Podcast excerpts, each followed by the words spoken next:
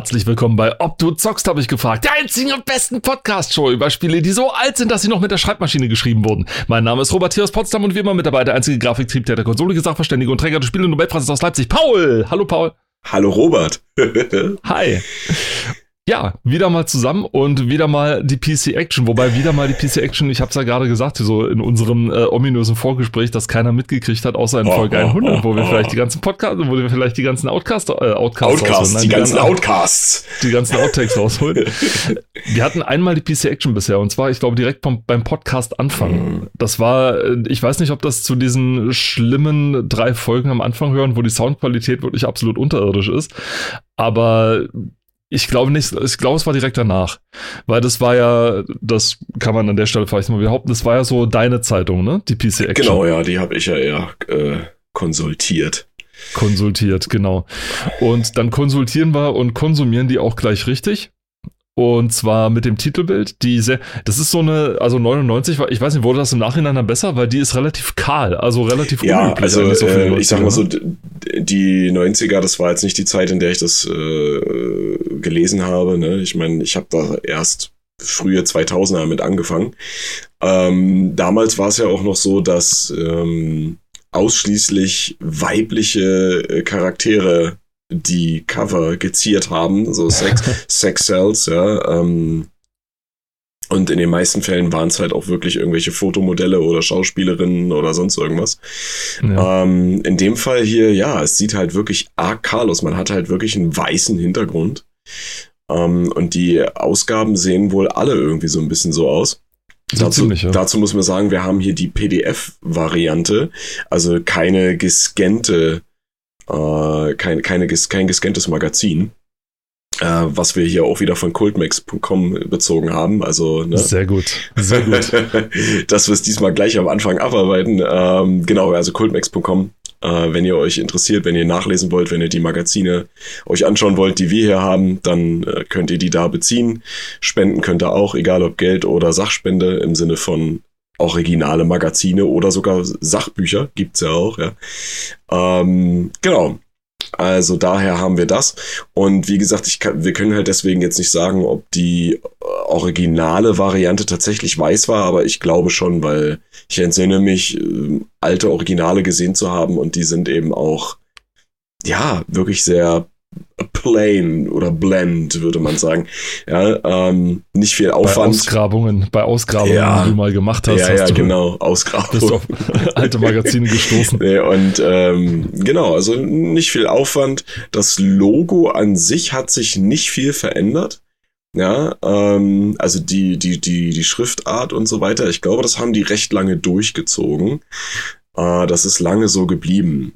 Ähm, Gibt es auch nicht viel, was man falsch machen kann, ne? Schwarz-Weiß, dafür dann mit der Ja, na, hier, hier halt Silber. Ich meine, später war es dann so, dass der, der Teil, der hier Silber ist und so ein bisschen 3D-mäßig äh, aussieht, andere Farben hatte, ne? Dann war der 3D-Effekt weg, aber ah, dann, das gab's in Grün, das gab's in Blau, in Orange, immer mal. Also ich glaube, je nach, je nach Jahrgang hat sich das mal geändert.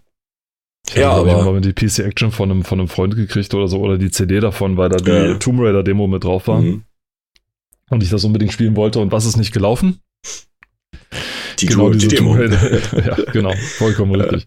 Ähm, ja, meine Güte. Nee, ansonsten, äh, ja, wie gesagt, nicht viel Aufwand, äh, sehr schlicht gehalten. Das ist später dann noch ein bisschen aufgepeppt worden, wenn wir uns irgendwann mal vielleicht eine der späteren äh, Magazine oder Ausgaben ranziehen, dann können wir das auch nochmal sehen. Aber ja, es ist sehr übersichtlich auch, übersichtlich gehalten. Ne? Und ist ja, genau. Ja, also von daher solide, ne? Solide. Ja. ja, und auf dem Cover können wir hier Shodan sehen, tatsächlich. Und zwar, also das ist nicht, glaube ich, das Cover oder das Artwork, was normalerweise für Shodan benutzt wurde. Man nee. hat, glaube ich, bei der mhm. richtigen Shodan diesen Ingame-Screenshot immer verwendet. Ja, also ja. wenn Shodan dann, ich glaube, in der Zwischensequenz zu sehen war oder sowas.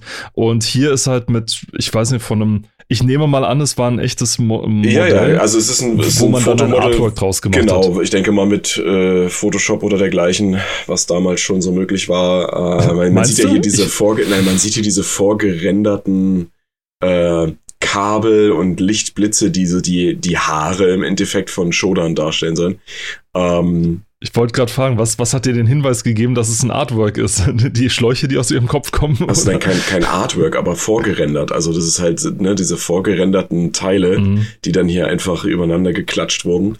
Ja. Ähm, und dann wurde im Prinzip hier, äh, ich sage mal, weiß-silber geschminktes Model äh, fotografiert und dann diese Schaltkreise draufgelegt und Stil echt die Brustwarzen wegretuschiert, damit man so einen Laden stellen kann. Dem ansonsten komplett silbernen Körper. Ja, ja. Vor allem, da passt auch ganz oben die Überschrift Lust auf Computerspiele. Mhm. Ja. Aber was anderes, weil PC Games hatte ja immer das meistgekaufteste Spielemagazin oder irgendwie sowas. Mhm.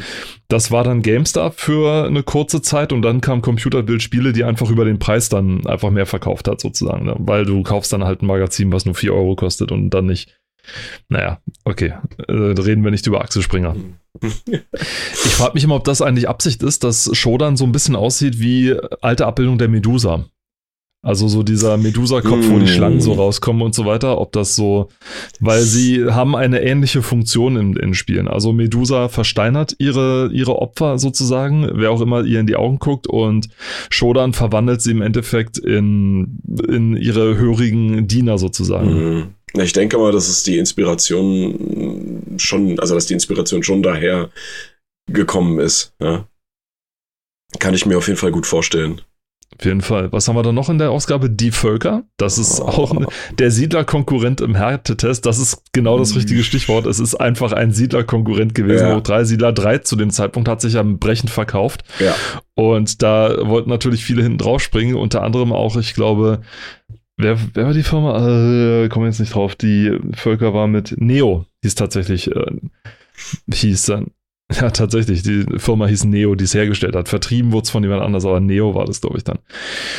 Black and White, okay. die fantastischen Visionen des Peter Molyneux. Ja, Visionen ist eine sehr gute mhm. Beschreibung, ja, was das dann ja. war. Mhm. Mac Warrior 3, die stählernen Gladiatoren in der Testarena. Mhm. Und Command Conquer 3, das Riesenposter im Doppel-A1-Format. Ah, okay. Also es geht nicht um das Ding selber, sondern um das Riesenposter. Naja, nee. Und 32 Seiten Tipps zu Jacket Alliance 2, Kommandos, Missions-CD, Dieseler 3 und vieles mehr. Oh, da muss ich ja gleich mal da hinten blättern, weil es gab einen so ein Tipp zu Jagged Alliance 2, den haben sie alle nah abgeschrieben voneinander und der ist aber falsch. falsch. Ja, deswegen, muss ich, erzählt, muss ich ja. mal, deswegen muss ich mal gucken, ob der auch mit Kannst drin ist. Machen, ja du kannst gerne äh, schon mal, sag ich mal, durchblättern und den HörerInnen so ein bisschen was über diesen, den weiteren mhm. Inhalt hier erzählen, über die Inhaltsangabe. Ich blätter inzwischen mal ja, vor und guck mal, ob ja, da drin ist. Interessant ist ja, dass hier System Shock 2 als äh, Sci-Fi-Rollenspiel mit Half-Life-Atmosphäre angepriesen wird. Aha. Wo ich mir denke, Half-Life-Atmosphäre, das hat damit gar nichts zu tun. Also es hat, es hat ja einen ganz eigenen Flair. Ja. Und naja, gut, aber da kann man später nochmal drauf eingehen. Äh, wir blättern an der Redaktion vorbei. Ne? Die relativ jungen bis nicht mehr ganz, damals schon nicht mehr ganz so jungen Redakteure, also in dem Fall wirklich nur Redakteure. Äh, hier ist noch keine Redakteurin äh, mit rein äh, aufgenommen worden. Ähm, ja, alles sehr äh, naja, stinknormal aussehende Herren. Brauche ich nicht weiter drauf eingehen. Aber kommen wir mal ins Inhaltsverzeichnis. Und natürlich ganz groß System Shock 2 ab Seite 30. Da werden wir wahrscheinlich nachher mal drauf eingehen. Wir haben schon ein paar Mal über System Shock gesprochen. Ähm, auch in Verbindung mit dem Thema Sounddesign. Äh, das ist ja auch nochmal was, worüber wir uns immer sehr gerne unterhalten.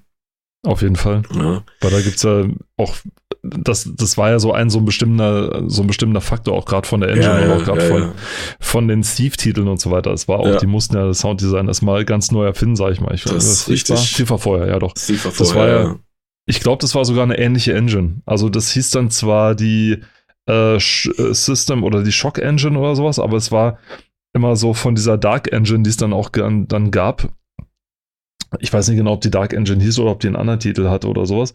Aber die war sehr stark daran angelehnt, also an dieses, oder war im Prinzip die Umsetzung dann davon. Mhm. Und dann haben wir hier halt noch äh, ganz groß die zwei anderen also ganz groß äh, anderen genannten Titel, ne? Die Völker und Black and White. Und bei Black and White steht, das muss ich einfach mal vorlesen, Peter Molyneux und sein Team Lionhead haben wieder Großes im Sinn. Ihr aktuelles Projekt Black and White wird der Spieleindustrie durch innovatives Design und wegweisende Technologie wahrscheinlich neue Impulse geben. Betonung würde ich hier tatsächlich auf das Wort wahrscheinlich legen, weil so wirklich neue Impulse hat dieses Spiel der Industrie nicht gegeben. Ähm, also es, es, es war wie immer eine interessante Idee, aber gameplay-technisch hat es einiges falsch gemacht, muss man sagen. Wir haben über Black and White schon hier und da mal gesprochen, äh, da die meisten Ausgaben von Videospielmagazinen, die wir uns greifen, so in, in diesem Dreh sind, ja, also Mitte 90er, frühe 2000er, kommen wir ja auch nicht drum rum, immer mal wieder über Spiele zu reden, die wir schon mal behandelt haben. Aber bei Black and White waren wir ja auch schon ein bisschen weiter vorgestoßen. Äh, ich entsinne mich, dass wir darüber gesprochen hatten, dass die Handhabung der Kreaturen, die man dort ähm, ja, verwenden kann. Also, dass, dass das nicht so wirklich ausgereift war und man auch wirklich nicht, ich sag mal, das, was inten, was die Intention war dahinter. Was kam, intendiert war. Ja. ähm, das, das, das kam nicht so gut rüber und das konnte auch nicht umgesetzt werden. Ich glaube, an irgendeinem Punkt wurde das auch ad absurdum geführt, weil es halt einfach dann nicht funktioniert hat. Ähm, und ich muss auch. So, jetzt bin ich auch Jetzt bin ich auch wieder bei dir. Ich war bis gerade noch eben auf der, Was, auf du der warst, du warst, du warst auf der Trickseite, du warst nicht bei mir. Ja, wie angekündigt, deswegen habe ich auch nichts gesagt. ich, ich weiß, ich weiß, ich bin trotzdem schockiert. Nein. Und ähm, genau, aber da kommen wir vielleicht später noch dazu. Mhm. Und äh, genau, die Völker, du hast recht, äh, das österreichische Neo-Team, also ein österreichisches Team auch noch. Aha. Ähm, Anno 1602 ist auch von einem österreichischen Team, also insofern. Und? ähm, genau, äh, hier angekündigt, wie gesagt, als Siedler-Konkurrent. Ähm, ja, Konkurrent in, ja. Konkurrent ist soweit interessantes Spiel, aber äh, auch hier haben wir schon mal teilweise angeschnitten. Es gab ja auch einen Nachfolger dann, ne? Mhm, die Völker ähm, 2, genau. Im Englischen äh, Nation, äh, Alien Nations, ne? Richtig, genau, Alien Nations. Ja. Alien Nations und äh, wie hieß der andere Titel dann? Nur, nur Nations? Ich glaube Nations und Alien Nations. Oh Gott, keine Ahnung. also auf jeden Fall äh, re recht interessante Übersetzung. Ähm, genau, und was, was mich, also was mir von diesem Spiel tatsächlich im Gedächtnis geblieben ist, außer dass es frappierend von seinem Stil her an die Siedler 3 erinnert, ist, äh, dass einige der Charakter, also oder einige der, der Nationen oder Rassen, die man da spielen kann, äh, sehr skurrile Möglichkeiten haben, sich, äh, ich sag mal, fortzupflanzen oder äh, gewisse Dinge zu tun. Ähm, ja, da, da gehe ich jetzt noch nicht weiter drauf ein, aber es ist auf jeden Fall recht skurril. Ich denke mal, die haben versucht, ein, ein Siedler 3 und jetzt können sie mich alle dafür lynchen, aber ein Siedler 3 Klon zu erstellen mit ein bisschen mehr Humor. Also, wo, wo, wo der, wo der, wo das Augenmerk eher so auf der lustigen Seite lag. Aber da können wir später nochmal vielleicht drauf eingehen. Liegen sollte, ja. ja ähm, dann geht's hier weiter. Wir haben hier Grafikkarten im Vergleich. Ähm, Eingabegeräte, ja. Also auch hier sieht man wieder Maus, mhm. Joystick, mhm. Gamepad, alles Mögliche. Diese schwarze Logitech-Maus, die sieht so sexy aus, muss ich dir ganz ehrlich mit, sagen. Mit, und, mit drei Tasten. Mit drei Tasten. Also Jawohl. wirklich eine mittlere Maustaste. Nicht ja. irgendwie ein Mausrad, das man drücken kann. Nein, nein, nein eine, Maustaste. Eine Maustaste ja. Dann haben wir hier äh, eine Bonus-CD ja, mit einer Demo-Premiere, Descent 3. Ähm, und einer auf der Cover-CD die Demo des Monats Jagged Alliance 2. Genau. Oh, die war die Demo von Jagged Alliance 2 war super. Das war nämlich nicht irgendwie aus dem Spiel ausgeschnitten, das war so eine extra, eigene. Ja, das war eine extra Mission, die es im Original selten. nicht gab. Die es im Original nicht gab. Und zwar Demoville hieß dann tatsächlich das da. Und da ist man mit, ich glaube, sechs schon vorher bestimmten Söldnern ist man dann da drin rumgehirscht ja. und konnte da so ein bisschen sich ausprobieren. Sie haben eine Menge Content auch reingepackt. Also das, die Demo ist auch echt tief, also tiefer als ich dachte aber sie mhm. zeigt schon sehr gut, was man da machen kann und so weiter. Und ich weiß noch, dass ich sehr viel Spaß hatte, das Ding zu spielen, was mhm. wirklich Bock drauf gemacht hat. Und als ich dann das richtige Jagged Alliance hatte, das war natürlich klasse danach, ja. weil ich kannte halt schon vieles. Das, das ist halt, das ist halt ähm, auch so eine Sache, die wirklich super selten ist. Und ich, ich, ich muss ehrlich gestehen, so die Demo-Szene habe ich seit Jahren nicht mehr verfolgt. Deswegen kann ich dazu jetzt auch keine super verlässliche Aussage tätigen. Aber mein Gefühl ist, dass prinzipiell das eine super, super seltene Eigenschaft ist, dass äh, Game Developer Demos entwickeln, also abseits von Tech-Demos, die zählen jetzt da nicht mit rein, ähm, aber spielbare Demos, die für sich stehen.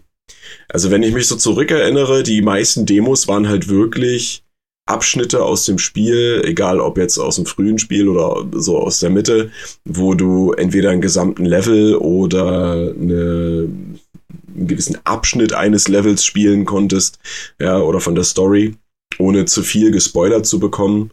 Ja, ähm, das ist so eher die, naja, der, der Weg, den, den Entwicklerstudios gehen, komischerweise ich meine, gut, klar, äh, es ist immer noch mal ein bisschen mehr Aufwand, extra eine Demo zu produzieren, die später, also von denen dann später Teile nicht im Spiel zu sehen sind.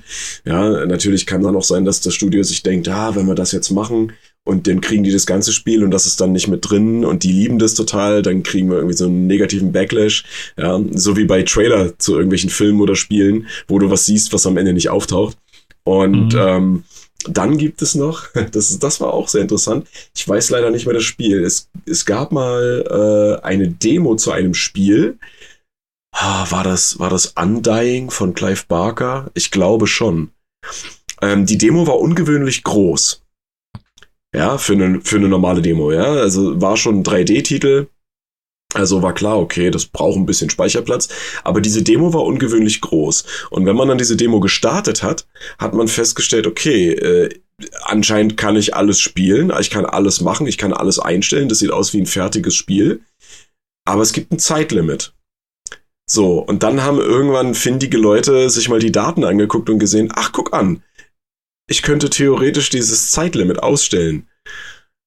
Und was die Leute dann gemacht haben, waren, äh, war, die haben die, dieses Zeitlimit quasi ausgestellt, ja, mit einem leicht, mit einem einfachen äh, äh, Konsolenbefehl, beziehungsweise mit äh, in der Datei geändert, äh, den, den, den äh, Befehl und hatten dann das komplette Spiel für Umme. Weil einfach die Entwickler gesagt haben, also irgendwie, ich weiß nicht, der Hintergrund war, glaube ich, die hatten keine Zeit, die, die Demo zu veröffentlichen. Also haben oh. sie einfach das, oh. das komplette Spiel genommen Oh. Ja. Und haben dann gesagt, oh, wir machen einfach ein Zeitlimit rein. Oh. Und dieses, es gibt ja, es gibt Spiele oder Demos, ah. da, kannst, da kannst du das Zeitlimit nicht äh, ausstellen oder weg, aber da war das halt mega einfach, weil die haben das so auf den letzten Drücker gemacht. Und natürlich haben das Leute rausgefunden und dann haben die einfach diese Demo veröffentlicht, was das ganze Spiel war. Super gut. Also ich meine, ich, ich meine, Half-Life hatte das ja auch, dass es eine extra Mission gab oder eine extra Demo für die so im Spiel nicht vorkam. Ja. Fantastisch, die auch noch echt gut war. Ähm, es hat bei Urban Chaos, weiß ich noch, dass da hat es beides gegeben. Also da hat es eine, mit Zeitlimit meine ich jetzt, also da hat es ja. eine, ein extra Level mit Zeitlimit gegeben. Ich glaube, du konntest sechs Minuten spielen, dann ging es wieder von vorne los. Und ich weiß nicht, wie oft ich das Ding gestartet habe. Ich weiß es wirklich nicht mehr. Ich glaube, wenn ich im Internet gesucht hätte, ich glaube, ich hätte wahrscheinlich auch irgendwo einen Patch gefunden, der das Zeitlimit aufhebt Stimmt, so. ja. Aber äh, es war, es war es ist natürlich. Aber du hast natürlich recht, das ist natürlich immer so ein zweischneidiges Schwert. Auf der einen Seite so ein extra Ding zu machen weil das kann nämlich böse nach hinten losgehen, wenn das, wenn der Demo-Level dann besser ist als das eigentliche Spiel. Mhm. Weil, das, weil die Demo vielleicht genau die spaßigen Sachen zusammenknallt ja. und dann nur das Spaßige gibt und dann machst du das richtige Spiel und das ist bei weitem nicht so spannend, wie die, Demo-Dings war. Das ist immer so eine Sache, ne? Deswegen musst, musst du da halt auch wirklich aufpassen. Ja. Wobei ich, ich hätte heutzutage auch mal wieder gerne mehr Demos. Also ich meine, das ist ja so ein bisschen dieses Ding, okay, lass mal früher spielen und so. Mhm. Das hätte ich heutzutage gerne ein bisschen häufiger, dass man tatsächlich so eine Demo Demo spielen kann, bevor man, sag ich mal, Stimmt, das, das, hat, das hat auch sehr stark abgenommen, ne? Weil ja. ich weiß nicht, äh, dieses ganze Prozedere sich, ja, dieses Pro Prozedere sich geändert hat, ne? Klar, durch, wie du gerade gesagt hast, Early Access äh, und diese ganzen verschiedenen Greenlight-Stufen, die man da erreichen kann und so Scheiß, ne? Ähm, hast du dieses Demo-Spielen eigentlich, ja, gecancelt, ne? Also Early Access heißt, du kannst im Prinzip in manchen Fällen schon das ganze Spiel Test spielen, ja. Du kannst irgendwie Beta-Tester werden, äh, wenn es jetzt zum Beispiel auch um Multiplayer-Spiele geht, dann hast du halt irgendwie Closed Betas und so ein Mist, ne? Ähm, wo dann nur eine Handvoll Menschen das wirklich spielen kann. Ähm, die ganze Early Access Geschichte halt, wo du äh, Teile oder das gesamte Spiel oder das halbfertige Spiel, was ja immer noch in der Entwicklung ist, spielen kannst und im Prinzip mitwirken kannst. Ich meine, es ist ja eine kluge Sache irgendwie auch von dem Entwickler.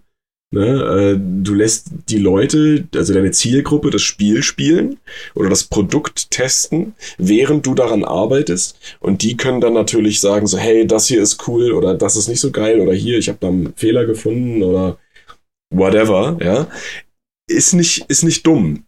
Aber auf Dauer würde ich dann das Gefühl bekommen, irgendwie so, ja, also ich, ich arbeite selber an dem Produkt, wo ich eigentlich von jemand anderem erwarte, dass der das macht und mich dann überrascht damit, ne, mit dem, was dabei rauskommt, ohne dass ich jetzt selber äh, groß Hand anlegen muss, ne. Und da ist halt so eine Demo eigentlich schon cool. Du kriegst was vorgesetzt. Ne? Und auch da würde das ja funktionieren, wenn die Demo irgendwie crasht oder weiß ich nicht, du, du hast irgendwo eine Kollisionsabfrage, die nicht stimmt oder was weiß ich, ne, Exploits, die man sofort findet dann kannst du es ja auch irgendwie dem Entwickler zukommen lassen und sagen so, hey Leute, pass auf, ich habe hier einen Exploit gefunden, äh, der sollte definitiv nicht im Endspiel, im Endprodukt landen, ja. Ähm, Finde ich persönlich irgendwie cooler, ne? Also ich bin da auch auf deiner Seite. Ich würde liebend gern mehr Demos haben. Ne? Und auch im Vergleich zum PC, weil das ist ja hier ein, ein tatsächliches PC-Spielmagazin, äh, Konsolen, ähm, da sah das Ganze ja noch ein bisschen anders aus. Ne? Es, es gab auch die Zeit, wo es Demos gab, die wurden dann auch alle auf Discs veröffentlicht, ähm, meistens halt auch in irgendwelchen Magazinen. Anders konntest du die nicht beziehen. Ne? Bei PC-Spielen war das so, du hattest ja immer noch mal die Möglichkeit, als das Internet dann so langsam ein stabilerer Bestandteil wurde, auch in der Gaming-Community, da konntest du Demos runterladen und Patches, ja bei Konsolen war das noch nicht so weit. Ne? Mittlerweile gibt es das auch da. Ne? Also du kannst bei Xbox und PlayStation, ich weiß nicht, wie es bei, bei der Switch ist, also bei Nintendo, ob das da geht, aber äh, sicherlich auch dort, ähm, begrenzt zu diversen Spielen dir Demos runterladen. Aber das ist von der Menge her, von der Masse, weitaus weniger, als es früher bei PC-Spielen der Fall war. Ja, und es, es gibt halt auch immer weniger Studios, die solche Demos dann veröffentlichen.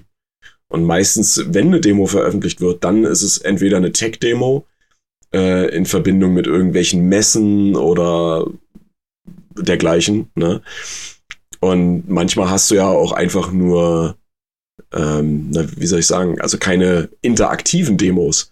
Ja, dann hast du was Vorgesetztes, also wie ein Video oder so ein Benchmark-Programm was, wir hatten es ja ne? schon mal, wir hatten es ja schon mal mit hier, dass es extra hingeschrieben wurde, interaktive ja, Demo. Ja, ja, ne, genau, so interaktive Demo. Spiel, ne? Nee, sorry, sorry, spielbare Demo, Entschuldigung, spielbare genau, Demo stand ja. dann extra drauf. Ne? Ja, ich meine, es, Weil man, damit man es unterscheiden kann zwischen wirklich Demonstration, ja. ne? Hier, hier, so sieht's aus und zwischen, ha, ich kann spielen. Ich erinnere mich, das ist zum Beispiel bei, äh, ich weiß nicht, Serious Sam oder Serious Sam Second Encounter, äh, also das der, der Nachfolger.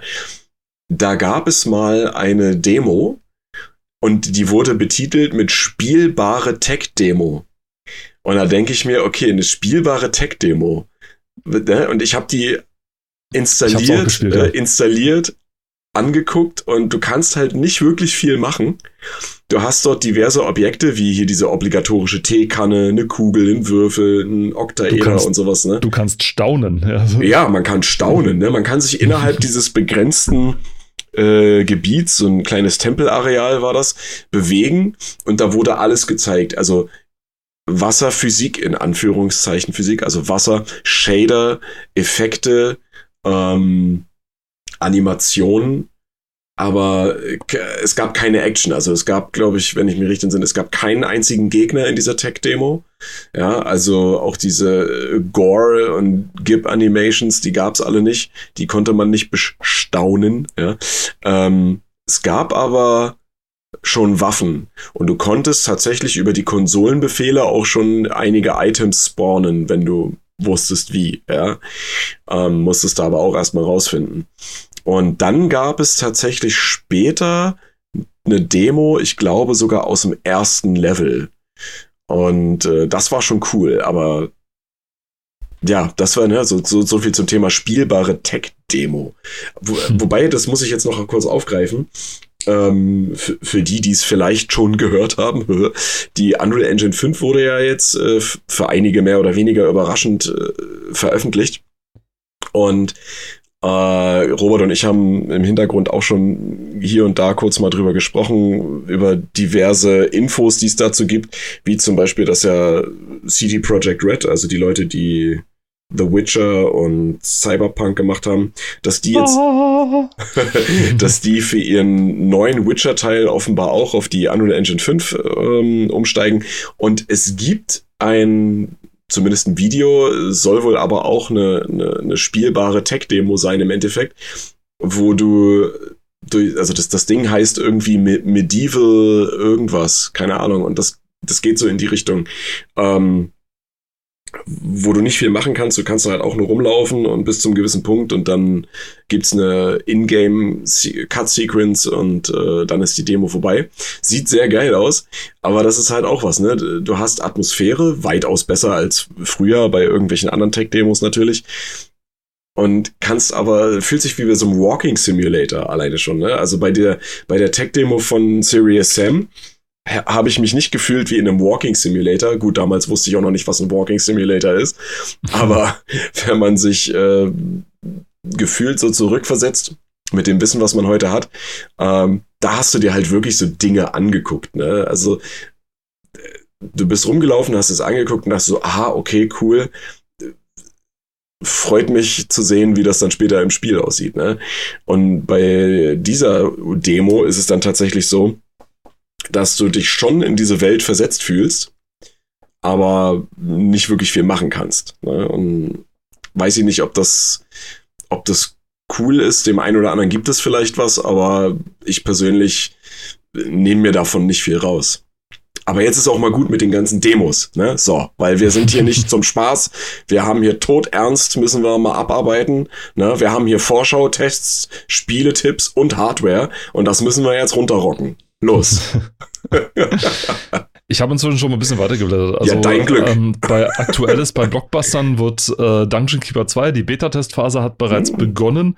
Über Dungeon Keeper 2 können wir jetzt auch schon äh, ewig weiterreden, aber Ganze Folge was da drunter war, Quake 3 Arena, It Software erzürnt weltweit seine Fangemeinde und ich, wenn du dann den Artikel liest, dann steht drinne, die haben die Demo sozusagen oder äh, genau eine Demo dazu rausgebracht, allerdings nur erst für Mac OS und für G3 und sogenannte für Apple PCs der G3-Serie. Also nur für Apple-Geräte, danach für Linux. Und die Windows-User konnten da Ähnlichkeiten drauf haben. Warum ist das so? Na, weil die ähm, It-Software-Leute sind halt große Apple-Fans gewesen. Die haben auch auf, ja. ich glaube schon Doom auf Next-Geräten, also auf diesen anderen, ihr könnt es gerne mal googeln, was Next war, aber es war mhm. im Prinzip so Steve Jobs äh, Auszeit von Apple sozusagen, nachdem er gefeuert wurde. Hat er eine neue Firma gemacht, hat die Next Computers genannt, hat darauf auf Computer veröffentlicht und hat ähm, und auf diesen Geräten haben die haben entwickelt und die haben diese Praxis auch relativ lange beibehalten, dass sie auf Apple-Geräten entwickelt haben.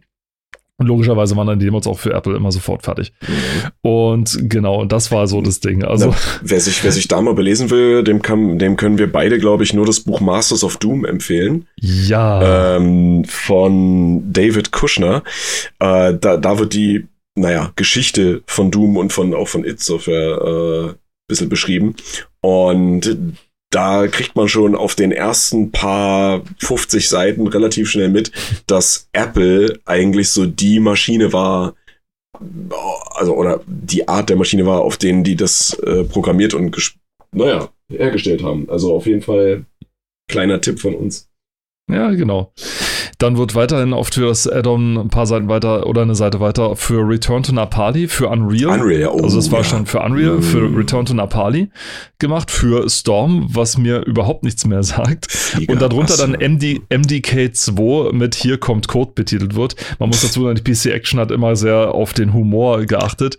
Wir wollen mal sehen, wie humorvoll das dann noch wird. Aber ähm, über, auch über MDK2 haben wir schon also, ja, lang und breit, lang und breit drüber geredet. Zu dem Humor von der PC Action sei gesagt, ähm, der, der war schon immer irgendwie äh, an manchen Stellen auch ein bisschen rabiater. Später, als die dann, als das so dann losging mit, dass diese Videos auf ihre CDs und DVDs gepackt haben, die Magazine, ne? also nicht nur PC Action, das haben ja alle dann gemacht, wo die Leute dann auch ohne Schauspielausbildung angefangen haben, hey, wir machen einfach mal äh, lustige Videos drauf, ne? Das hat immer so diesen äh, Schulcharakter, ne? Ihr müsst ja, jetzt, ja. ihr habt ein Schulprojekt, ihr müsst ein Video machen, go, ja? Und, und so hat sich das dann natürlich immer mehr verbessert und die Leute sind dann auch professioneller geworden, aber so die Anfangszeit war schon mega witzig. Und äh, da, da kam der Humor halt auch schon immer ganz krass durch, weil gerade bei PC Action, du sagst es schon, die haben halt schon ein Augenmerk drauf gehabt und das war, ich, ich fand's damals richtig geil, als ich das konsumiert habe. Ich fand das richtig cool. Also mein Liebling war ja immer Jo Hesse. Also der ist halt von mir, äh, den, den, den fand ich halt immer schon geil. Äh. Genau. Okay. ja, da kann man nichts zu sagen. Der war einfach nur geil. Ja, genau. Der war einfach nur geil. Nein, nein, nicht gut. Geil, genau. Richtig geil. So, ja. eine Seite weiter. Äh, Anstoß 3. Hm, Kann ja. ich weniger zu sagen, hm. weil ich es nie gespielt habe. Schien aber so das Riesending gewesen zu sein damals. Also auch wenn man so, so Fans von, von der Anstoßserie meint, die auch sagen, also da gibt es eigentlich so zwei mehrere Lager. Also es gibt welche, die sagen Anstoß 1, es gab keinen besseren Teil außer Anstoß 1. Dann mhm. gab es die späteren, die sagen Anstoß 2 war wesentlich besser als das als alles andere davor und was danach kam. Und dann gibt es einen Haufen Anstoß 3-Fans, die gesagt haben, das war eigentlich das Anstoß, womit die meisten angefangen haben. Kann sehr gut sein, weiß ich nicht, aber die Anstoßfans können ja vielleicht schreiben und können ja sagen, hey, warum, warum es so gut war. Wozu ich eher was sagen kann, ist eins da drunter, nämlich App Omination, was hier nur mit diesem, ich glaube, das war sogar, das ist nicht mal ein, aus dem, also natürlich als aus dem Spiel Screenshot, aber es ist einer dieser Presse-Screenshots mhm. gewesen, die man so gezeigt hat. Das ist, glaube ich, auch schon relativ spät aus dem Spiel. Es sollte so, es war so das erste Spiel von den, von ehemaligen Microprose-Entwicklern, die dann äh, die eben diese, diese Mischung aus, ich glaube, XCOM sollte das werden und so ein bisschen mit Echtzeit mischen und alles.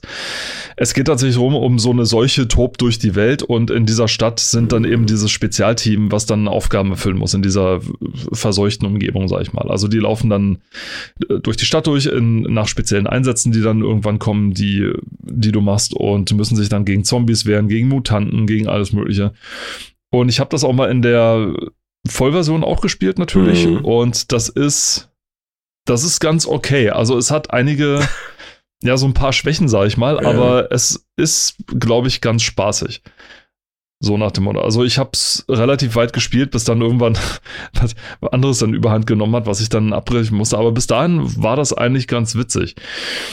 Ähm, das Ding ist halt, äh, es wird halt irgendwann na, ich weiß nicht, also es wird irgendwann relativ repetitiv, sag ich mal. Also mhm. es kommt irgendwann nichts wirklich Neues dazu. Also es wird keine große Story, die sich da entfaltet, sondern ähm, es, die Missionen sind alle vorgegeben, sie sind nicht frei wie bei Jagged Alliance oder irgendwie sowas. Und die Missionen beschränken sich auf finde irgendwas XY in irgendeiner Stadt oder stell Sender an einer bestimmten Stelle ab. Ja. So, und das führt dann manchmal dazu, dass man dann durch die, durch diese Karte streift und jeden Müllhaufen durchsucht, ja. unter Zeitdruck, unter mhm. Zeitdruck Auch jeden Mülleimer durchsucht. Ähm, und mhm. bis man dann endlich das gefunden hat, was man so. Also, das, das war so ein bisschen das große Problem. Es hatte wesentlich mehr Potenzial, als es dann letzten Endes hatte. Also, die Protagonisten das ist das Problem, die gewinnen natürlich an Erfahrung, aber irgendwie sind sie einem auch egal. Aber man braucht es auch anders. Also sie haben irgendwie die Chance verpasst, so einzelne Charaktere, wie das bei Jagged Alliance wirklich der Fall ist, weil du bei Jagged Alliance wirklich hast, hier, das ist der und der, der kann, der macht das und das und das ist der und der und so weiter oder die und die und äh, das hast du hier halt nicht. Hier sind die irgendwie so gesichtslos die ganze Zeit und ja, da wäre wesentlich mehr drin gewesen. Mhm. Genau, und, und noch eine Seite weiter. Ja, mit dem besten Need for Speed, Need was da angekündigt wird. Ja, Rennspiel, jährlich frisch aufpoliert, steht hier.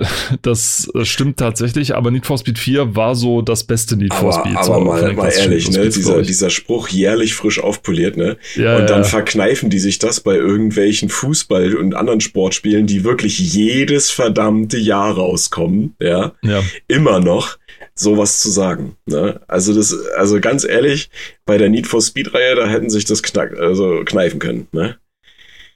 So ein bisschen, ja, genau. Was war denn so, so das Tolle an Need for Speed 4? Das kommt auf an, wenn man den Dreier gespielt hat, den dritten Need for Speed Teil, dann hatte man im Grunde schon alles, was Need for Speed 4 hatte, nur Need for Speed 4 hatte mehr. Also es hatte bessere Strecken, größere, andere, mehr Strecken, glaube ich auch. Und es hatte vor allem diesen Twist, dass man im, ähm, im Karrieremodus sozusagen sich immer von einem Auto zum besseren gehangelt mhm. hat. Also man hat mit bestandenen Rennen Geld gesammelt und damit konnte man dann sein Auto ausstatten oder besser hochtunen. Ja. Also mit, mit Tune-Kits, also man konnte jetzt nicht, wie das bei späteren Need for Speed sein war, wirklich mhm. jede einzelne Schraube nochmal auftunen, mhm. sondern man hat vorgegeben, also, was ja, man so also, machen konnte. Also ich meine, so ganz detailliert war es ja nie, wirklich. Also auch später, gerade jetzt bei den auf äh, Street Racing und Tuning mhm. ausgelegten Underground-Teilen, ne, da ging es ja auch eher so ums Aussehen, ne? So Neonlichter, tiefer legen, Decals, geiler Lack und so, ne? Ähm, für die Realität, also Quatsch, für, für Realismus war er dann äh, eher Gran Turismo zuständig. Ne? Ja, genau. Aber du hast schon recht, das, das ist schon, war auch schon viel, was man machen konnte. Mhm. Und das äh, Ding hieß im Deutschen brennender Asphalt im Untertitel und im Original hieß es High Stakes. Und das war deswegen, weil es auch tatsächlich diesen, diesen High-Stakes-Modus im Spiel tatsächlich gab. Dort konnte man, das war dann ein One-on-One-Rennen mit mhm. einem anderen. Wenn man gewonnen hat, hat man sein Auto gekriegt und wenn der gewonnen hat, hast du dann ja, hat er, verloren, hat er dein Auto ja. gekriegt und ja. dann war es halt vorbei. Also das war so das Ding und dann du musstest gewinnen, also du hattest dann nicht keine Wahl. Und das war halt wirklich das Witzige. Also du, das war schon spannend. Das also die Gegner KI war auch echt gut. Es war noch nicht diese Rubberband KI, die es dann tatsächlich genau, gab, diese Gummiband KI, mhm. sondern die waren einfach gut, ja. Und mhm. du musstest sie dann halt schlagen. Und wenn du echt gut warst, hast du sie halt um Meilen geschlagen. Das, das ist das ist halt auch noch mal so ein Ding, ne? Äh, wenn du in einem Spiel ähm, wirklich etwas verlieren kannst. Ja, äh, so, so Permadeath-mäßig, ne? Ähm, ja. Am bekanntesten sind ja da Spiele wie die, die Dark Souls, äh, Bloodborne etc. Äh, rein von From Software, ne? Wenn du, du hast ja immer die Möglichkeit, nochmal deine verlorenen Seelen oder was du da hast, wenn du stirbst, wiederzukriegen, aber wenn du dann stirbst, verlierst du sie halt. Wirklich. Und das finde ich an, an, an einem Spiel im Prinzip oder insgesamt wirklich interessant, ne? dass wenn du bei so einem Rennspiel, wenn du dein Auto setzt als quasi als äh, als Wette, ja, und du verlierst es, dann verlierst du es halt und das finde ich halt gut. Na, dann das das lässt nicht so das Spiel rüberkommen wie ähm, ja, also wir, wir lassen dich jetzt gewinnen, äh, weil du wirst ja auch immer besser und verlieren wäre ja doof. Also wir wollen immer nur Erfolgserlebnisse, Erfolgserlebnisse, ja finde ich nicht gut. Also auch bei einem Rennspiel kann man mal was verlieren, das fände ich schon cool. Und vor allem hier geht es auch noch weiter. Also, wenn du dann im Karrieremodus bist, du kannst halt auch nicht mal eben einfach so, oh, das Rennen habe ich verbockt, naja, starte ich es nochmal neu. Nein, das Rennen, wenn das Rennen vorbei ist, also du kannst es zwar währenddessen, also du kannst zwar nach, wenn du nicht mit dem Ergebnis zufrieden kannst zwar immer neu starten, ja. aber es geht halt nicht, dass du mal eben so weg kannst, denn wenn du dann mal das Ergebnis akzeptiert hast, dann ist das ja, fest. Ja. So, das heißt, du hast, es gibt ja, es gibt ja immer verschiedene Rennabschnitte, die dann in, oder Karriereabschnitte, die dann in verschiedene Rennen unterteilt sind. Und wenn du ein Rennen abgeschlossen hast, dann ist das abgeschlossen. Und wenn du da als Sechster oder Siebter abgeschlossen hast, hast du da als Sechster und Siebter, dann gibt's halt kein mhm. Geld. Und du kannst auch nicht mal eben einfach das ganze Ding neu starten, weil es eine Startgebühr gibt. Das heißt, du musst dann erstmal die Kohle dann wieder aufbringen, um diese Startgebühr auch stellen zu können. Also, äh, ne, das ist nicht immer ganz so einfach. Ja. Deswegen, also das war eben das Coole dran, dass du halt wirklich mit Spannung dann die Rennen gespielt hast und die halt auch wirklich Spaß gemacht haben. Genau. Revolt links daneben. Revolt war dann so ein, ja, die Idee war nett, dass du diese Funk ferngesteuerten ja. Autos gesteuert hast. So halt. RC-Cars, ja. Mhm. Ja, meine Güte. Habe ich, hab ich auch nur als so Demo, nur als Demo gespielt. Also ich kenn's ja. und ich habe es auch nur als Demo gespielt, aber war jetzt nicht so, dass ich gesagt habe, ich muss das irgendwie als volles Spiel haben. Ne? Da gibt's andere Mini-Racer-Spiele, die interessanter sind. Also Lego Racing zum Beispiel fand ich schon immer geil. Auch auf, ähm, auf Nintendo, ne? wo du halt dann selbst deine Autos auch zusammenbasteln kannst und so. Das finde ich da schon interessanter. Mhm. Und ich meine, es hatte, es hatte vom Leveldesign her halt ein paar nette Ansätze, weil, du, weil die Autos halt sehr klein sind, bist du halt auch durch äh, Gegenden gefahren, wo alles andere sehr groß ist. Ja, also ja, klar, ja. durchs Zimmer mit einem großen Schreibtisch da oder am Bett ja, vorbei oder irgendwie mhm. so, so, so, so ein Käse. Also das war natürlich schon nicht schlecht, aber äh, ja Gott, es hat nicht ganz gereicht, um andere etablierte Marken vom Thron zu stoßen. Auch Trickstyle, was da drunter geschrieben wird, ich glaube, ich habe schon ein paar Mal erwähnt, Trickstyle mhm. war, hat jetzt nicht äh, die große Erleuchtung gebracht, sag ich mal wo man mit Hoverboards und äh, mit diesem Turbo-Hoverboard sozusagen durch die Gegend knallt. Ja. Das gibt's mittlerweile auf GOG, wer sich das mal angucken will. Ich habe die Demo damals gespielt, die ziemlich cool war. Und ähm, Allerdings war das nur deswegen cool, weil, naja, man kann halt echt hohe Sprünge machen mit den Dingern und so durch die Gegend. Ich bin der Meinung, dass das Ding auch auf der Dreamcast erschienen ist. Ja, das ist auch auf der Dreamcast. Weil das habe ich als, äh, als Demo äh, mal auf der Dreamcast in einem Supercenter, äh, hier äh, Einkaufscenter gespielt. Daran mhm. erinnere ich mich. Ja, das war, das war irgendwie witzig, das war cool, aber ich habe immer abgekackt, weil ich anfangs nicht wusste, wie die Steuerung funktioniert. Das äh, ändert sich auch nicht, weil die Steuerung ist extrem schwammig. Mhm. Tatsächlich, also war so eine Demo auch schon. Und das wird halt vor allem dann richtig böse, wenn du irgendwie versuchst, präzise Bewegungen zu machen. Ja.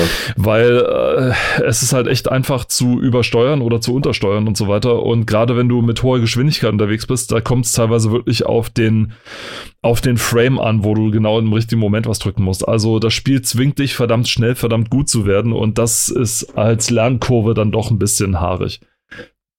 Zumal dann auch irgendwann die große Abwechslung gefehlt hat und so weiter. Also das war dann nicht so der ganz große Renner. War als Demo ganz gut, ja. aber als Vollversion so, ja, war so lala. Ja, ein zweiter, Simon the Sorcerer 3D, auch angekündigt äh, aber damals. Aber darunter, Arcaterra, sagt dir das was? Irgendwo schon. Ich habe das Wort mal gehört. Ich komme damit gar nicht zurecht gerade irgendwie. Also es sieht vertraut aus, aber es sagt mir irgendwie nichts. Ich meine, der Charakter, der hier zu sehen ist, erinnert mich frappierend an mich selbst, aber ähm, Davon habe ich noch nie gehört. vor allem ein deutsches Entwicklerteam, Westcar Ja, von, von West, Westcar kenne ich, das sagt mir aber was. Westcar hat eigentlich ganz andere Spiele bisher gemacht. Und wenn du mal googelst, Westcar war, hat diverse andere dann, die haben eine ganze Menge Titel gemacht. Dann ja. haben sie versucht, so ein eigenes Ding durchzuziehen und das hat nie wirklich funktioniert. Okay. Das hat auch so ein bisschen mit der Dotcom-Bubble damals zu tun. Da gab es ja so ein ah, bisschen diese, diese mhm. Verwirrungen und Entwirrungen damals und ja. Publisher kaufen alles auf und schließen dann die Studios und alles Mögliche. Also, und Westcar war glaube ich, eins davon und so weiter. Hm. Aus Köln, glaube ich, die kamen, die kamen aus Köln Westcard. Die haben einiges anderes noch gemacht und versucht nebenher.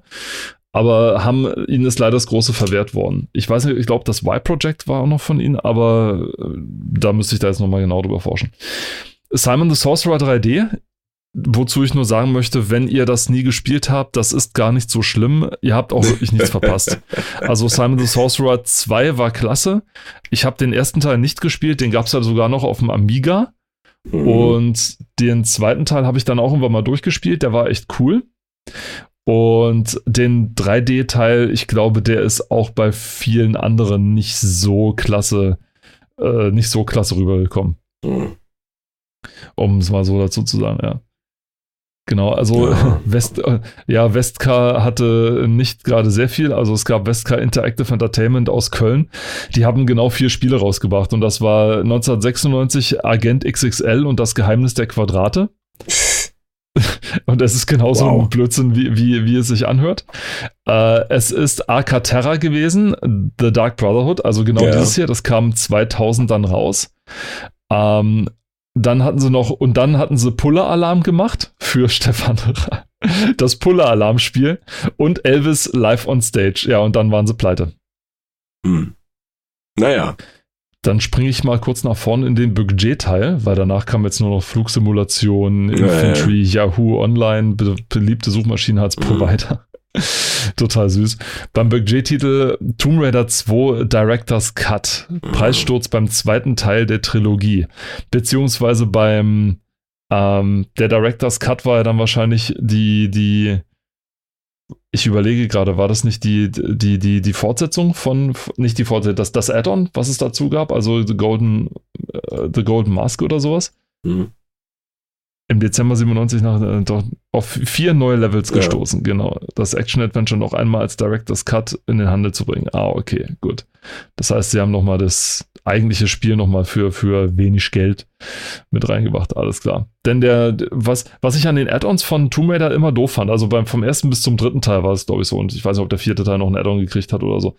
Das war dann immer, dass die, das meiste, was Spaß gemacht hat an den, an den Tomb Raider oder worauf ich mich mal bei Tomb Raider gefreut habe, waren die, an die Ingame-Zwischensequenzen, die es dann gab, die die Story irgendwie so bis vorangetrieben haben. Mhm. Das gab es in keinem einzigen Add-on von Tomb Raider in den ersten drei Teilen. In keinem einzigen.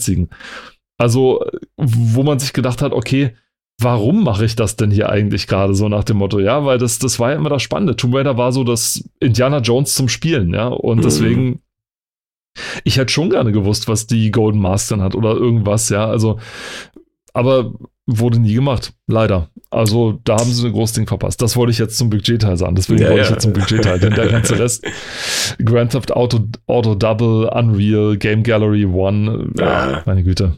Was haben sie denn bei der Game Gallery One so verkauft? Uh, Forsaken ist auf jeden Fall drin. Mh, Forsaken. Mhm. Anstoß 2, Constructor, oh je. Rent Renter Hero. Hero uh, Heroes of Might and Magic 2, Turok. ein guter Teil. Turok, natürlich. Test Drive 4, Jack Nicklaus 5. Castrol Honda Superbike World Champions. da haben wir ihn wieder den langen, langen, langen Titel. Na, hier, pass auf. Johnny Herberts Grand Prix, nee, Grand Prix Championship 98. Sehr schön. Und Deadlock 2. Und das, wie du siehst, die Titel sind hier alle nach Prozentangaben, also für Spielwert äh, sortiert. Und Deadlock 2 hat gerade mal 55% bekommen in der Wertung. Und liegt damit hinter Judge Dredd Pinball. Also nur mal so. 10 Prozentpunkte hinter Judge Dredd Pinball, ja. Und wir, wir, wissen alle, dass es von Judge Dredd, also von dem Franchise Judge Dredd oder der Lizenz nicht unbedingt gute Spiele gibt, ja. Also mhm. es gibt, es, woran ich mich da erinnere, ist tatsächlich dieser Ego-Shooter Judge Dredd, äh, Dredd vs. Äh, Death.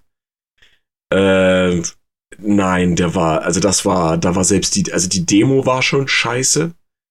Und das gesamte Spiel war einfach nur Müll. Also für die Augen und fürs, fürs Herz. Ja.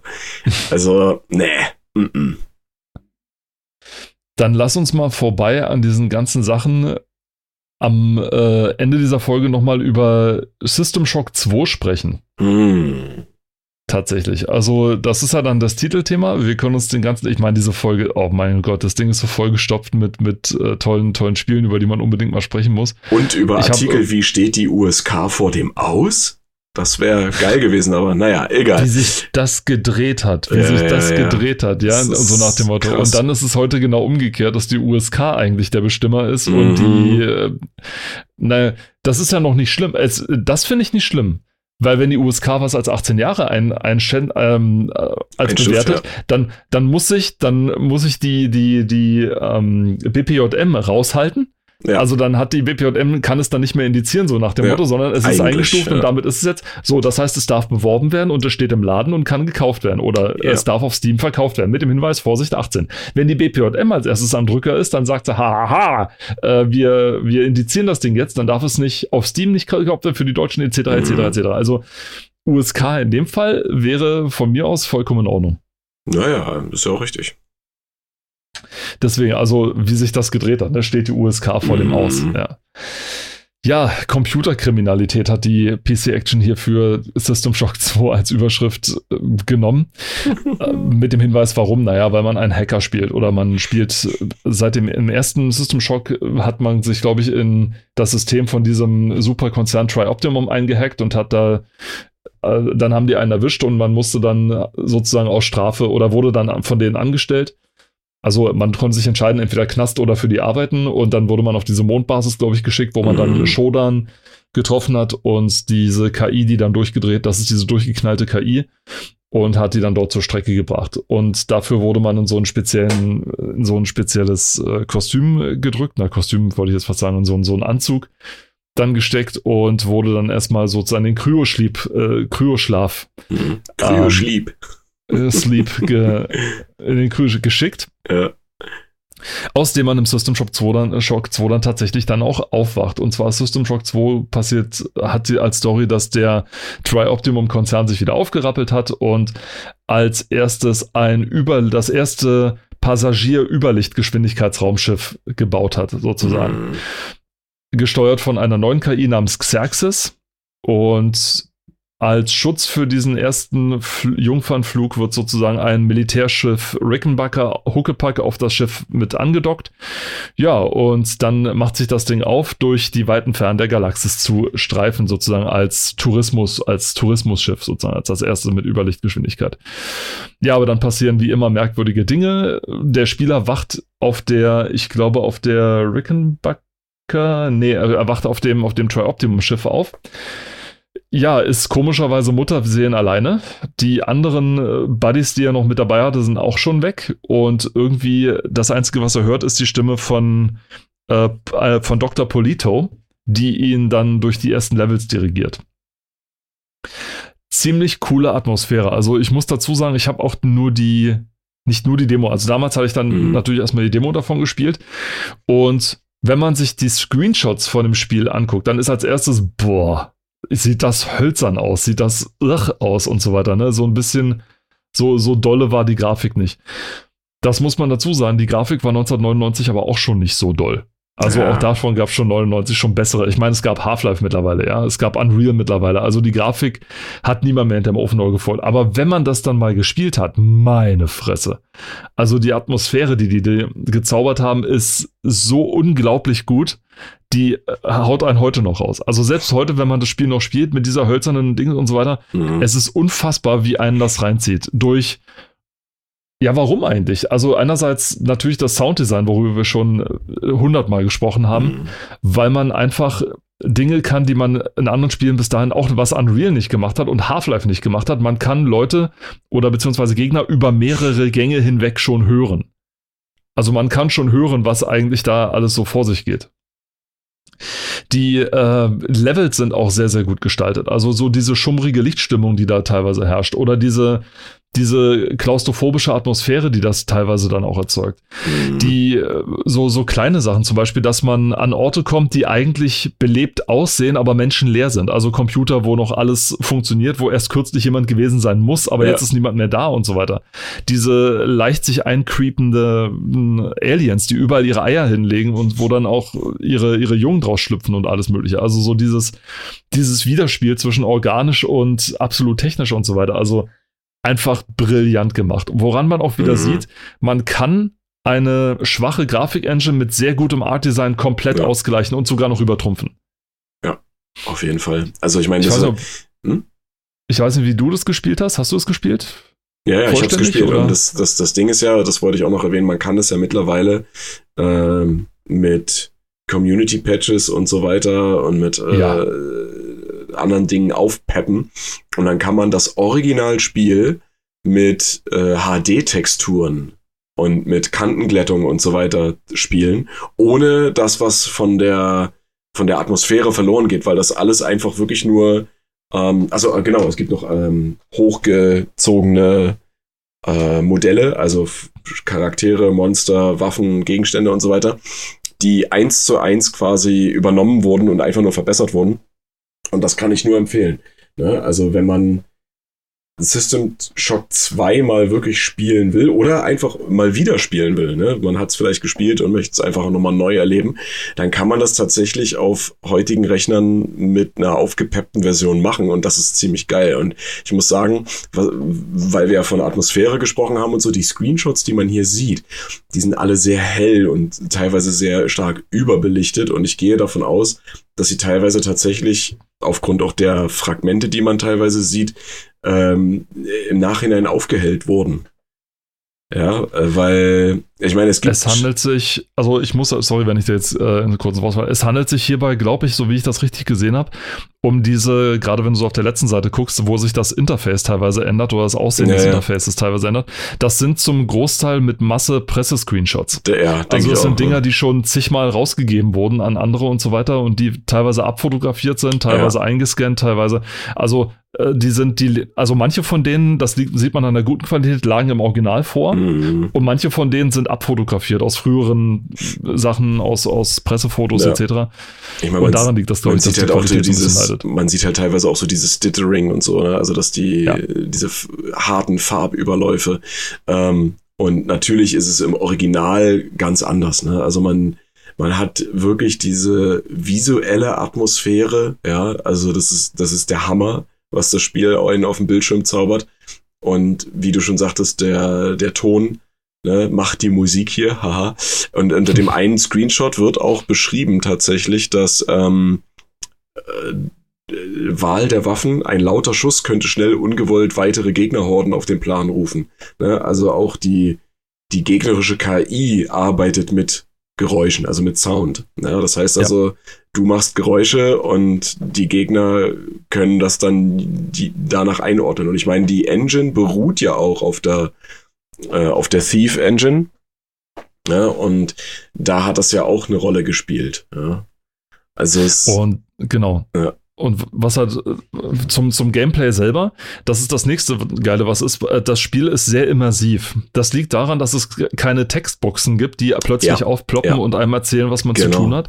Das liegt daran, dass es keine, ähm, keine Zwischensequenzen gibt. Ich glaube, außer am Anfang und der Sch und ganz am Schluss sozusagen. Also das Intro dann am Anfang, während man sich für seine Karriere entscheidet, denn es gibt die Auswahl zwischen drei verschiedenen Berufsgruppen, die man haben kann, als Navy-Soldat, als psychischer Typ und als Marine, also als äh, so ein, so ein, so ein, also als Kämpfertyp sozusagen, mhm. als äh, jemand, der seine Psy-Energie nutzt und als jemand, der so eher technisch basiert ist, kann man sich entscheiden und dann kann man sich noch ein bisschen spezialisieren und alles. Man kann sich sogar insofern spezialisieren, dass wenn man ein, nee, nee, sorry, das war, das war woanders, oder? War das bei System Shock? Wenn man ein Level auf Null hatte, kann man den tatsächlich nicht gebrauchen. Also, und auch nicht mehr mhm. steigern. Also, mhm. wenn man ein Level 0 Pistole hat, dann kann man die Pistole nicht nutzen. Und so, also so, so tief geht das dann tatsächlich. Und, sondern das Spiel wird voran, die Story des Spiels schreitet dadurch voran, dass überall verteilt diese Audiologs von den, von den Leuten rumliegen. Und so puzzelt man sich dann sozusagen seine Story selbst zusammen, was ja. unfassbar cool ist, was sehr, sehr stark wirkt, weil man nämlich dann, weil die A unfassbar gut gesprochen sind, sowohl in der deutschen als auch in der englischen, also mhm. wirklich die deutsche Übersetzung ist wirklich brillant, mhm. was bei dem Spiel wirklich oder bei solchen Spielen wirklich unfassbar wichtig ist. Und äh, auf der anderen Seite ist auch sehr gut geschrieben. Also der Autor, ja. der dahinter steht, hat wirklich ex extrem gute Arbeit geleistet. Also es ist wirklich fantastisch. Man möchte wirklich wissen, was ist hier passiert. Und denn man sieht ja immer nur die Folgen davon, was passiert ist und kann dann sich sozusagen selber mhm. ausrechnen, was damit Aber, ähm, Erinnerst du dich, weißt du, welches Spiel äh, diese Mechanik mit aufgegriffen hat und aber nicht wirklich gut umgesetzt hat? Ah. Mit diesem, mit diesem PDA? Und dem Aufsammeln von E-Mails und, und äh, Audiologs. Ja, genau. Doom 3 hat das nämlich äh, aufgenommen und ich, ich glaube, dass die das quasi von System Shock äh, sich abgeguckt haben. Und ja, es ist, es ist ja ungefähr so ein ähnliches Setting. Ne? Du bist auf so einem, äh, auf, auf einer Marsstation und äh, irgendwie wird dort das, das Tor zur Hölle geöffnet und auf einmal sind alle Leute weg. Es sind äh, Dämonen und Monster überall verbreitet. Ja, du hast gruselige Atmosphäre. Und du findest auch hier und da dann halt äh, fremde PDAs oder Leichen, wo dann, äh, wo du die E-Mails oder so Audiologs runterziehen kannst. Und da muss ich sagen, war es eigentlich egal, weil ob du das nun gelesen hast oder nicht, du wusstest ungefähr, was die Hintergrundstory ist und du musst nicht mehr lesen. Bei den PDAs das Einzige, was da von Vorteil war, ist, dass du hier und dort irgendwelche Kombinationen für verschlossene Türen und Schränke und Kisten gefunden hast. Äh, das war aber meistens immer optional. Und, und, die äh. Audiologs waren vor allem extrem lang teilweise oder langatmig und äh, ja, muss man dazu ja, sagen. Und das, ist, es hat so viel Zeit in Anspruch genommen. Und bei System Shock 2 wolltest du eben zuhören, weil ja. A hast du, hatten die Leute, die gesprochen haben, wirklich einen eigenen Charakter, mhm. weil du sie halt immer auch wieder getroffen hast und du auch dadurch so gemerkt hast, wie die so drauf sind und alles. Und es ist wirklich wie so, eine, so ein zweiter Layer unter der eigentlichen Hauptstory, der sich die ganze mhm. Zeit so mitzieht, weil du die ganze Zeit ent, entschlüsselst, was ist eigentlich währenddessen passiert, bis zu einem Reveal im Spiel, wo du dir an den Kopf langst und denkst, oh, ich bin so blöd, ja. und das war wirklich, wirklich, wirklich, wirklich großartig. Also das zieht heute noch und das ist einfach nur also ich liebe es. Ich liebe es wirklich, obwohl ich kein Freund von Horrorspielen bin. Aber dieses Ding ist halt nicht dieser Horror durch Jumpscares oder so, sondern die Welt ist so wirklich schlimm. Und das ist wirklich viel schwieriger zu machen, aber wenn man es mal gemacht hat, mhm. wie hier ja. zum Beispiel. Ich krieg heute noch Gänsehaut, wenn ich an die Äffchen denke, ja. Oder wenn ich an diese, du gehst um die Ecke und hörst es schon so aus der und so weiter und du denkst dir, oh fuck, die schon wieder, ja, ne? So kleine, fantastisch. Und wenn du dann das Audiolog dann dazu hörst, ja, von, von diesem, von dieser Tierversuchsstation, wo der Wissenschaftler davon erzählt, dass die Affen mit zunehmender Entfernung von der Erde plötzlich anfangen, äh, Zeichen von erhöhter Intelligenz zu zeigen, von, mhm. dass sie mhm. miteinander kommunizieren, dass ja. der eine Affe dem anderen für ein, den, den Türcode für sein, sein Gefängnis per Zeichensprache offenbar gegeben hat, weil er gesehen hat, wie ein Mensch den eingegeben hat und so weiter, ja. Dass äh, Affen irgendwie aufstehen und gegen die Scheiben äh, pochen, weil sie irgendwie Protest gegen andere zeigen. Also das ist Wow, ist das gut, ja. Also das sind, das sind nur so kleine Sachen, aber das sind solche Kleinigkeiten, die machen halt wirklich das ganze Spiel aus und die ja. sorgen auch bei dieser, nochmal bei dieser wirklich nicht guten Grafik dafür, dass du es liebst, wirklich wahr. Ne? Deswegen, das Artwork geht eben immer noch über Engine und dann ist es auch wurscht, ob das jetzt ein Remake kriegt für in der Unreal ja. Engine 5 oder irgendwas, interessiert mich nicht. Also du müsstest es wirklich, wenn du es mit einem Remake machst, mach es exakt so, mit jedem Gegner an exakt derselben ja. Stelle, mit exakt denselben Audiologs, mit exakt, nichts ändern, nichts, nur die Engine, ansonsten darfst du nichts ändern, weil jedes Mal, wenn du da irgendwas änderst, läufst du Gefahr, dass du alles wieder kaputt machst. Ja, das ist richtig. So viel zum Thema Umsetzung, ne? Allerdings, ja. Ich meine, das Spiel ist auch so ein bisschen aus der, man muss dazu sagen, vielleicht zum Hintergrund, wie das zur Entwicklung.